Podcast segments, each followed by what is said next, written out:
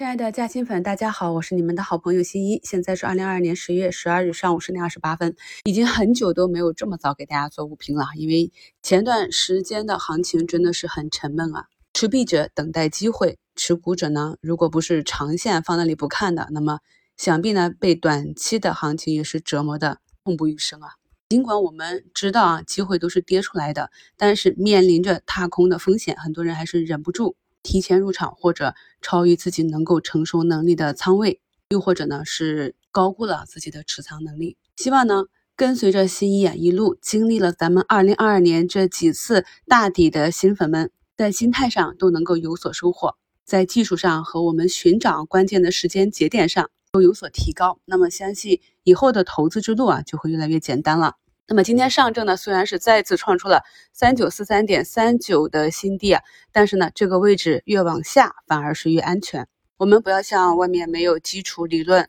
没有对市场估值水平认知的散户一样那样的恐慌。嘉兴圈联已经给大家更新了我们市场上最新的数据，一方面呢是外资和我们的受损最严重的板块半导体的这 ETF，很多资金都在慢慢的净买入；另一方面呢。我们目前三千点的估值与二零一八年十二月我们砸到两千五百点的那个低点去相比，整个市场上企业的盈利能力啊，已经增长了百分之二十的不止。所以呢，此处三千点的估值与当时两千五百点的估值水平相当。咱们再去回顾一下，当时大盘经历了二零一八年这样一波下杀，杀至最低两千四百四十点之后，上证是怎样运行的？那么在二零二一年年末。十二月二十二日，我给嘉兴粉咱们新米团内做的双节展望里啊，就已经给出了今年的预判，就是类比二零一八年。我们去看一下二零一九年市场是一个怎样的表现啊？所以呢，在回顾二零二二年，其实市场还是比较温和的。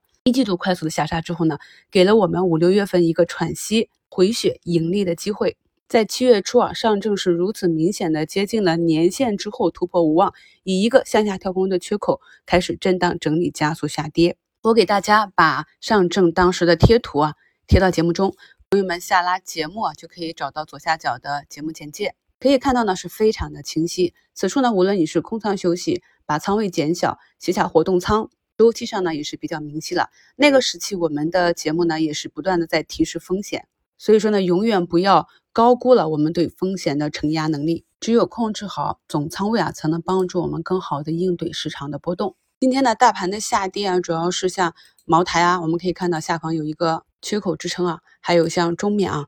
也是下跌了五个点啊。通常来讲，这种大白马底部的下杀，很大概率是由于基金赎回压力造成的。在每次一轮下跌的末端啊，这些机构核心抱团的资产开始放量下跌的时候呢，往往呢就是一波下跌的尾声。了解这一点的老股民呢，像今天这样，哪怕你是持有这些核心资产的，也不必恐慌，因为我们是闲钱投资，没有杠杆。一旦啊市场上的钱回来，我们想一下，今天是外资流出四十多亿啊，那很大概率呢，这些核心资产就是被北上资金和抱团的机构资金卖出的。那么当市场资金回来的时候，这些标的呢还是他们的首选。这个在过去一轮一轮的下跌上涨的周期中都是这样运行的。昨天的股评里我就跟大家讲了啊，那么想要去定投指数的。在直播中也常常讲这样的案例啊，每次大盘下到三千点以下都是一个比较好的机会。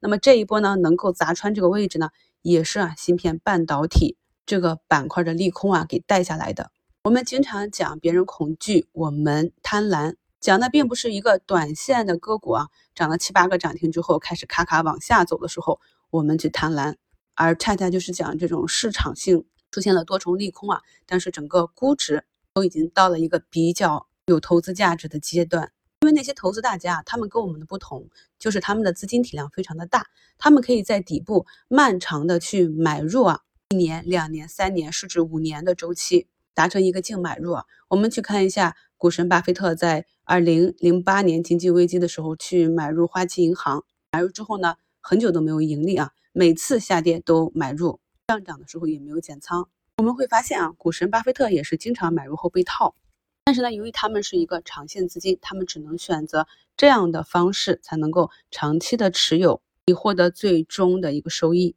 所以呢，借用他们的方法来考量我们自己的投资，我们就要更灵活一点啊。除了对行业企业的选择之外呢，我们还要择时，然后以仓位来应对，才能够帮助我们达到一个更好的收益率。至少是在咱们资金体量还比较小的时候，是可以采取这样的策略的。在同一市场上，总是有板块上涨，有板块下跌。那么今天呢，还是一个跌多涨少的局面啊。我跟大家强调过很多次啊，当一个板块大跌的末端突然开始上涨的时候啊，这样一个底部的形成，如果当天没有坚决的封上涨停，通常都会是以冲高回落啊这样一波波的脉冲啊，但是重心不断抬高，红肥绿瘦啊这样一个形态进行。我们可以看到，目前科创板上被半导体芯片利空错杀的一些科技个股啊，今天都冲高了十几个点。那目前呢，也是逐步的回落。我们在近期早评里啊，跟踪的这些啊前期